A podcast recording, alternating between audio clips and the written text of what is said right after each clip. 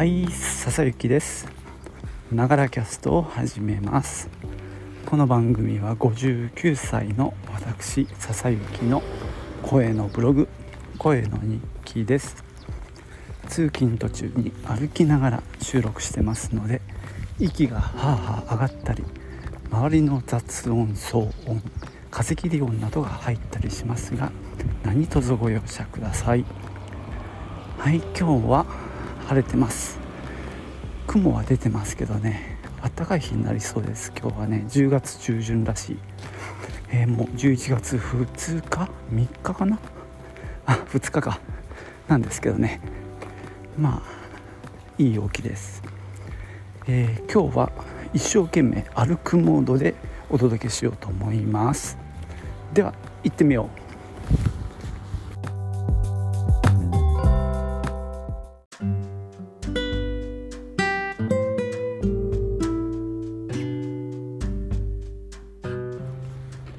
えー、昨日お話しした静岡市の省エネ家電導入事業補助金の中で、えー、コンビニでね、えー、申請書をプリントアウトした。それから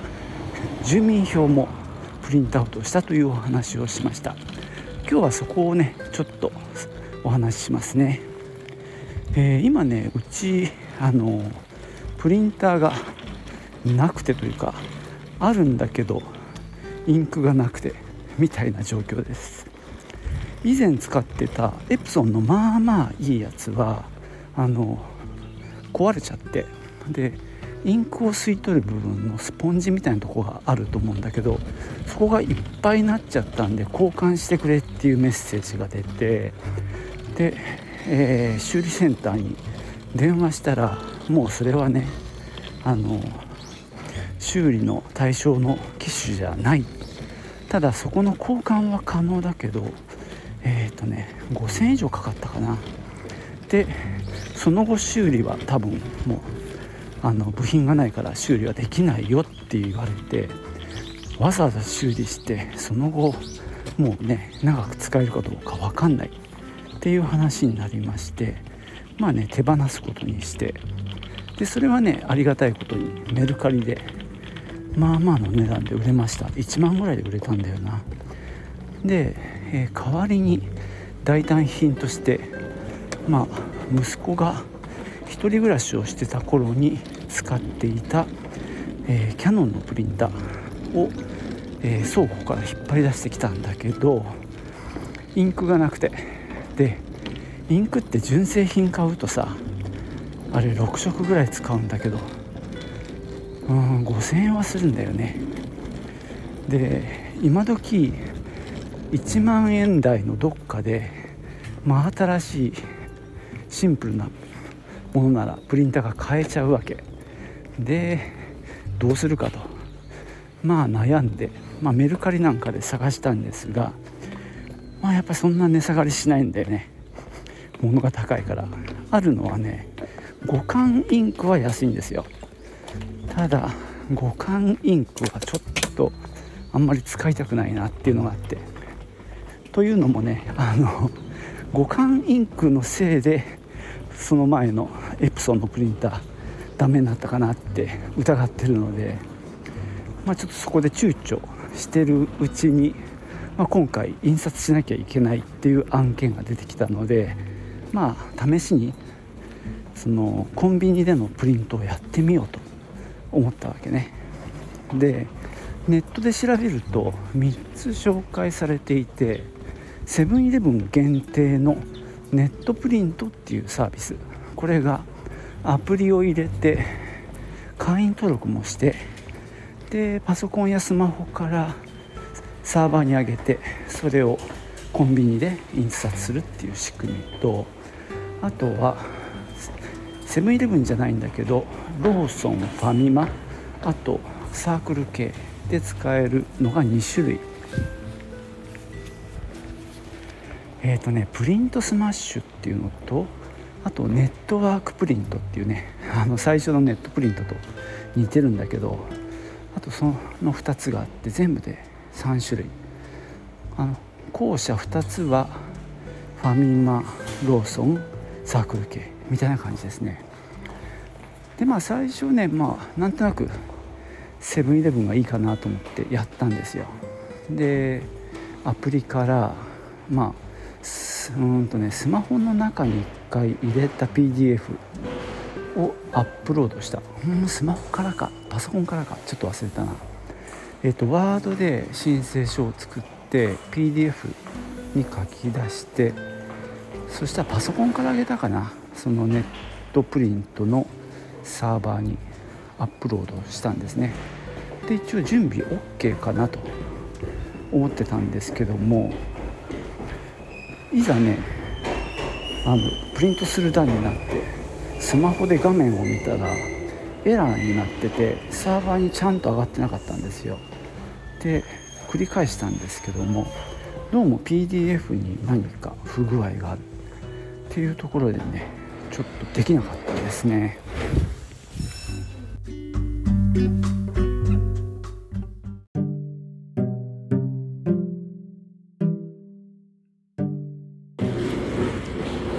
そうやってねセブンイレブンの前の駐車場で車の中で PDF をまあ2回か3回上げ直してみたんですが毎回ねエラーが同じエラーが出ちゃうんで今更ここで PDF を作り直せないねっていうことでねちょっと、えー、そのセブンイレブンは諦めました。でまあここが俺の偉いとこなんだけどまあ、いざという時のために3番目のネットワークプリントっていうのでもデータを上げといたんですよ。なのでそのデータはもう上がっているのでそのままね、えー、近くのローソンに移動して印刷することにしたんですね。であのー、このネットワークプリントのサービスは結構よくって今回気に入ったんですけどもあのーアプリを落とす必要もなく、まあ、そこのホームページから会員登録もなしでデータをアップロードすると、うん、8桁とか10桁ぐらいの,、まあ、あのユーザーコードみたいなその書類に紐付けられた、まあ、数字と英字のあの文字列が出るのでそれをねあのコンビニのそのプリンターに入れればいいっていうだけの結構シンプルなサービスです。まあ、繰り返すとアプリもななくていいし会員登録もいらないっていうのがねめちゃくちゃ便利でしかもそのコンビニに行ってからの作業も簡単なんだよねで今回はねそれを使いましたえー、っとローソン普段あんまり行かないんだけどさローソンのその機械に行ってネットプリントみたいなメニューをタップしていくと割とすぐにねそのユーザー番号を入れてくれみたいなことを言われるのね。でちょっとそこで一回俺はねなんだっけって思ったんだけどそれがその書類に紐付けられた、えー、コードなんですね。その英数字を入れるとそれが呼び出されます。で確認できるのでそれで OK みたいな感じで進んでいけばプリントアウトできるんですがその書類ね申請書類あの両面刷りなんですよ表面は、まあ、自分がいろいろ記入した、まあ、住所とか名前なんですがその下の方からあの始まるなんか注意書きみたいなものが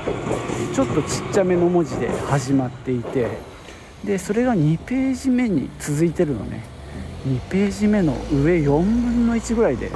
終わっちゃうぐらいのものなんだけどそれを両面釣りしろってまあなかなか面倒くさいこと言うよね。あのまあしょうがない。申請書なので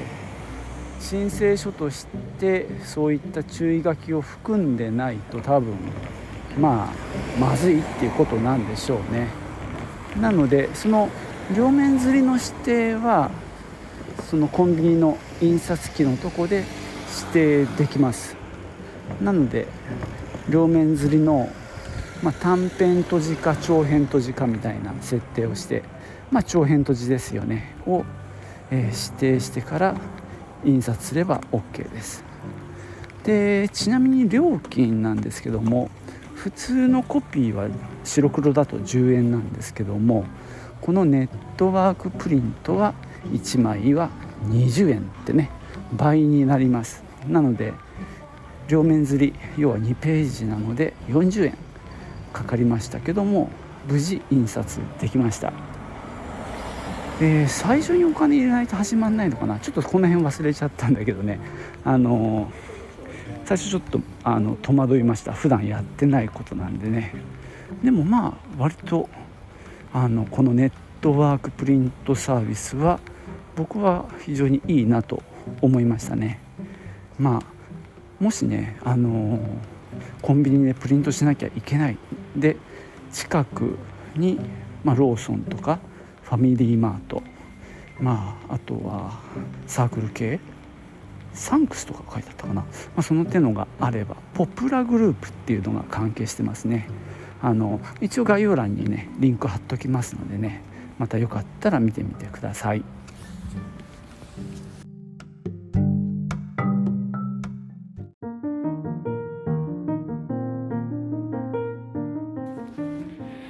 それからですねもう一つのコンビニの便利サービスプリントサービスですね。今回初めて使ったのが住民票の印刷でした。これはマイナンバーカードがいるんですけどもそれを持って行ってですねでまたその端末の画面で行政サービス行政サービスっていうのを選んで入っていくとここでマイナンバーカードをここに置いてくれみたいな指示が出るのでそれに従ってやっていくとわりかし簡単に出ましたね。これもめちゃくちゃ便利です。ただえー、っとね300円かかるのね。結構高いですね。まあさっきのネットワークプリントが1枚20円だったのに比べるとね、まあ、高いなと思いましたが、まあ、これ普通に市役所に行っても多分そのぐらい取られちゃうんだろうな。もう全然覚えてませんけど。まあだからわざわざ行かなくてもいいっていう意味ではかなり便利なサービスです。でちょっとだけ選ぶ項目があったかな。なんか本籍地を書くのかとか続き柄続柄を記入するかみたいななんか2つぐらい、えー、チェックする場所がありましたけども、まあ、そこだけですね。非常に簡単にできるのでこれもねあのやってみるといいなと思います。以前はというか今もですけどもまあ各地域の公民館的なところ今だと静岡市だと障害学習センター障害学習交流館みたいな名前のところにもその出先機関があってそこでもね住民票を取ったりできるしもっとね高度なサービスも受けられるんですけどもまあ窓口があって人がいるところなのでまあ夜とか変な時間はできませんよね。その点ねこのコンビニのプリントはかなり便利なのでまあマイナンバーカードを作ってよかったなとまあ思えるサービスですね。まあマイナンバーカードの話についてはまたね別の機会を設けてやろうと思っております。